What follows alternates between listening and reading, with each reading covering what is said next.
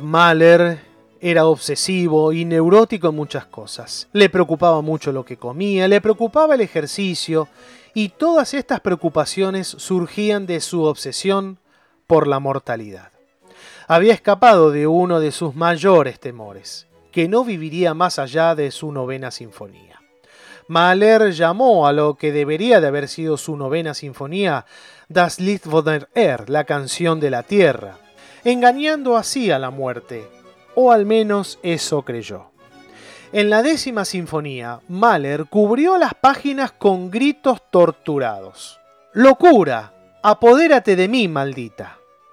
Alma Mahler guardó los bocetos de la décima sinfonía durante 13 años, una partitura de cinco movimientos con el adagio inicial completamente orquestado y la partitura del tercer movimiento titulado Purgatorio también en marcha. El musicólogo Derek Cook fue quien completó la versión actual de la sinfonía en 1964. El breve tercer movimiento es música de tono pastoral.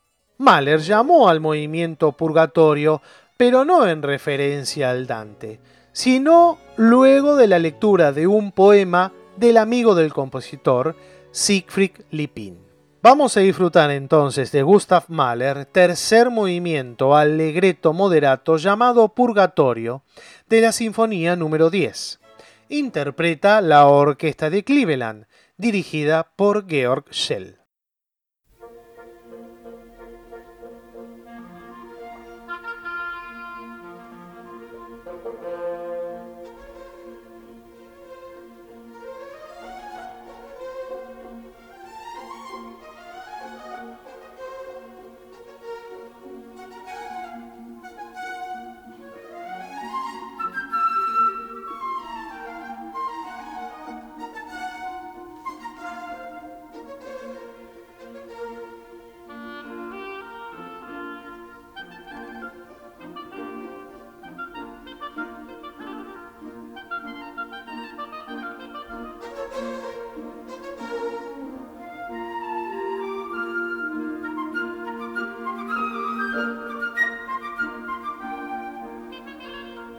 Amen.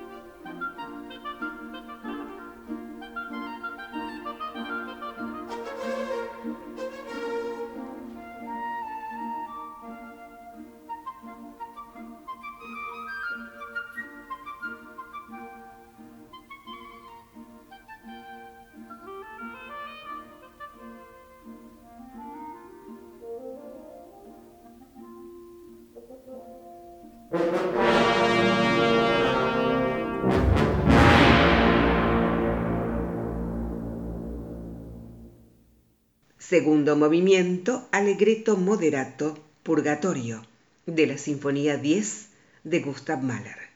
La Orquesta de Cleveland, dirigida por Georg Szell.